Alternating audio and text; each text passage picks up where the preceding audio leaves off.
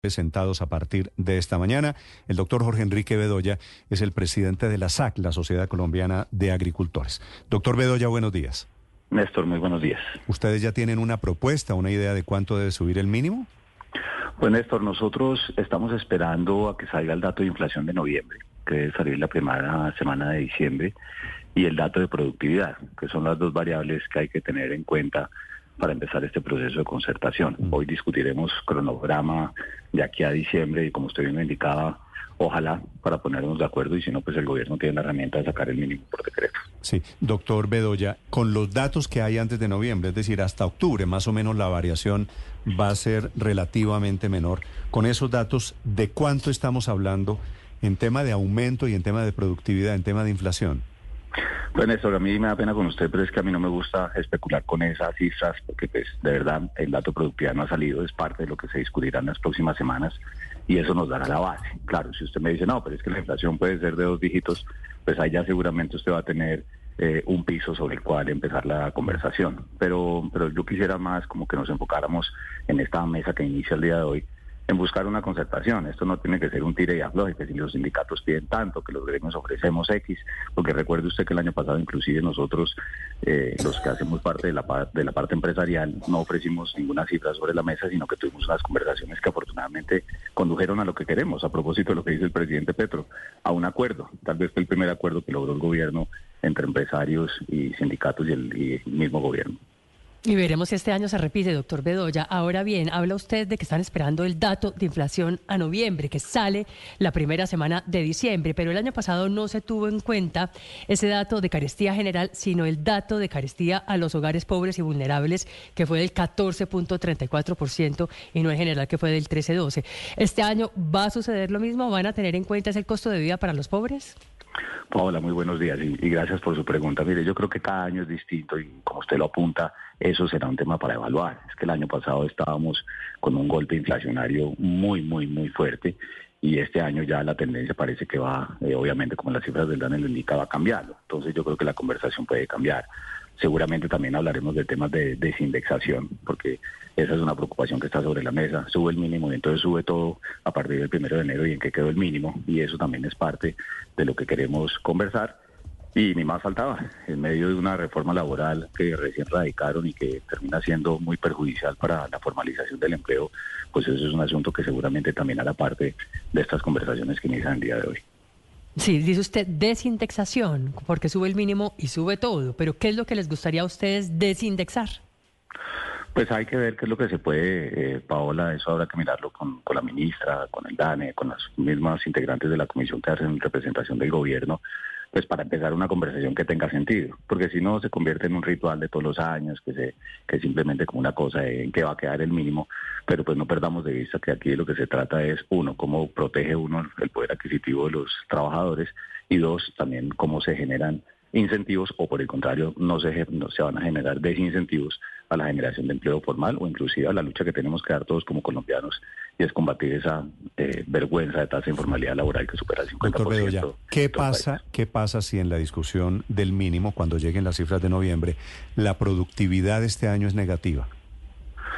Pues Néstor, ahí lo lógico sería hacer una resta, si se lo pongo en esos términos, eh, pero ahí es donde vendrá verdaderamente ese espacio, ojalá de concertación y no de negociación. Mm. Pues la discusión arranca dentro de pocos minutos, los dejo trabajar. Doctor Bedoya, gracias. A usted, Néstor, que Uno de los gremios que participa en la discusión desde esta mañana. Y por el lado de los trabajadores están los sindicatos, las grandes centrales obreras, una de ellas es la CUT. Don Fabio Arias es el presidente de este sindicato de trabajadores. Señor Arias, buenos días. Buenos días, Néstor Morales, a usted y a toda la audiencia. La Central Unitaria de Trabajadores. ¿Usted tiene cuántos trabajadores afiliados en la CUT, señor Arias? 670 mil aproximadamente. ¿Y cuál es la propuesta de los sindicatos? ¿Un aumento del mínimo para cuándo el año entrante? Bueno, vamos a presentar en el día de dentro del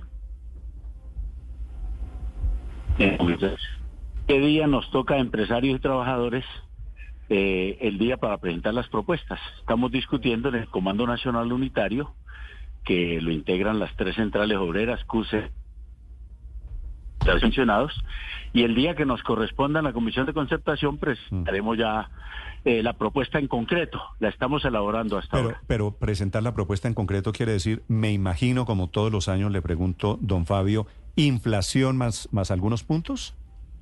Por supuesto, por supuesto.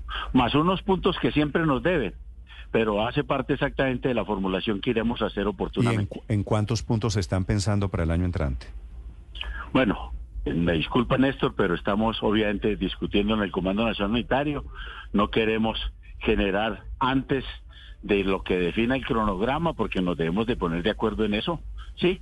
Mm. Y preferiría exactamente que el, el, el, las reglas que hay determinadas ahí en la Comisión de Concertación, pues las respetemos y nosotros aspiramos a que eh, lo que defina hoy la Comisión de Concertación, nos pondremos de acuerdo con eso y si nos dicen que la tenemos que presentar pasado mañana o el lunes, con mucho gusto, pero esperaremos que esa sea la definición de la Comisión le de. Pregunto, le pregunto a usted lo mismo que le estaba preguntando al doctor Bedoya, que es de la SAC, hace un momento, don Fabio. ¿Qué pasa si el dato de productividad, digamos teniendo en cuenta el mal momento de la economía, que la economía colombiana se redujo en el último trimestre. Si la pro productividad es negativa, ¿qué sucede? Bueno, aquí un tema bien interesante, si, si pueden haber productividades negativas. Digo exactamente porque eso significaría no, pues claro, eh, que, que, no, negativa que, no, que no se ha hecho, baja que la no se ha hecho nada. del aparato productivo. Sí, sí, sí, pero eh, entonces entramos en un tema bien interesante, ¿sí? ¿Qué ha definido o determinado el decrecimiento económico? Porque hay decrecimiento económico, todavía no sabemos si el 31 de diciembre es negativo o no, ¿sí?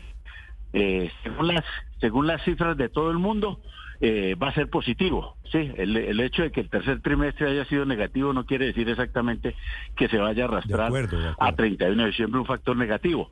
Por tal motivo, todo parece indicar que la productividad va a ser positiva. Bueno, eso no es lo que están apostándole unos grandes analistas. De hecho, desde el año 2005, desde hace 15 años, en ocho ocasiones ha sido negativo el dato de productividad, de productividad, pero eso sí, jamás he visto yo que se reste en las cuentas de la inflación y mucho menos para determinar el salario mínimo. Entonces quiero preguntarle lo siguiente. Hay una propuesta sobre la mesa y es subir el salario mínimo a dos millones de pesos, pero quitando todas las prestaciones. ¿A ustedes eso les suena?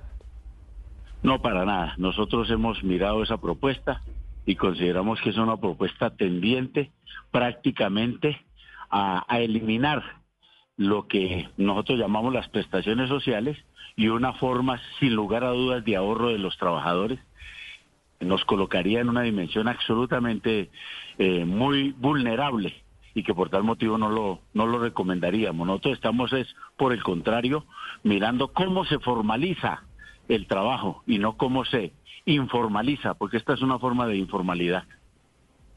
Ni siquiera dejando la prima. Pier, mm. pierden la estabilidad laboral, pierden exactamente todo lo que se concibe en el Código Sustantivo del Trabajo, es prácticamente derogar el Estatuto del Trabajo o, o la norma del Código Sustantivo del Trabajo. Y nosotros pensamos que eso es absolutamente inconveniente. Y por eso muchos están pidiendo detener, mientras se negocia el salario mínimo, las discusiones sobre la reforma laboral. ¿Cuál es su opinión al respecto? Eh, la, la pregunta que habría que hacerle a los empresarios, entonces, suspendamos la discusión del salario mínimo, me que discutan la reforma, porque ellos dicen que no se pueden discutir al mismo tiempo. Pero, pero señor Arias, no eso no... nunca lo habían presentado. La, la, estuvo la ley 50, la ley 100, nunca hicieron esa formalización, ¿sí? Ni so, y nosotros dijimos, por el contrario, nosotros Sí. Señor Arias. Que se dejara discutir el salario mínimo o que se dejara discutir la reforma laboral por una o por la otra. A ver, se me, me está perdiendo la señal. La última pregunta para el presidente de la CUT, Víctor. Eh, es que no me quedó muy claro, señor Arias, no nos quedó muy claro. ¿Usted no está de acuerdo en suspender la, el trámite de la reforma laboral, que es la propuesta de FENALCO, mientras se negocia al mismo tiempo el salario mínimo? Por supuesto que no, no vamos a estar de acuerdo con eso, por supuesto que no. La reforma laboral es un trámite exactamente que se da dentro del Congreso de la República, ¿sí? Eh, se han hecho estas oportunidades eh, cuando evidentemente habían reformas regresivas, porque ahora que hay reformas progresivas se tiene que suspender. No entiendo esa posición de los empresarios al respecto. Bueno, son los comerciantes, entre otras cosas, dicen los más afectados en caso de que se apruebe esa reforma laboral. Pero se comienzan ahí a mezclar los temas. Señor Arias, mucha suerte en la discusión del salario mínimo a partir de hoy.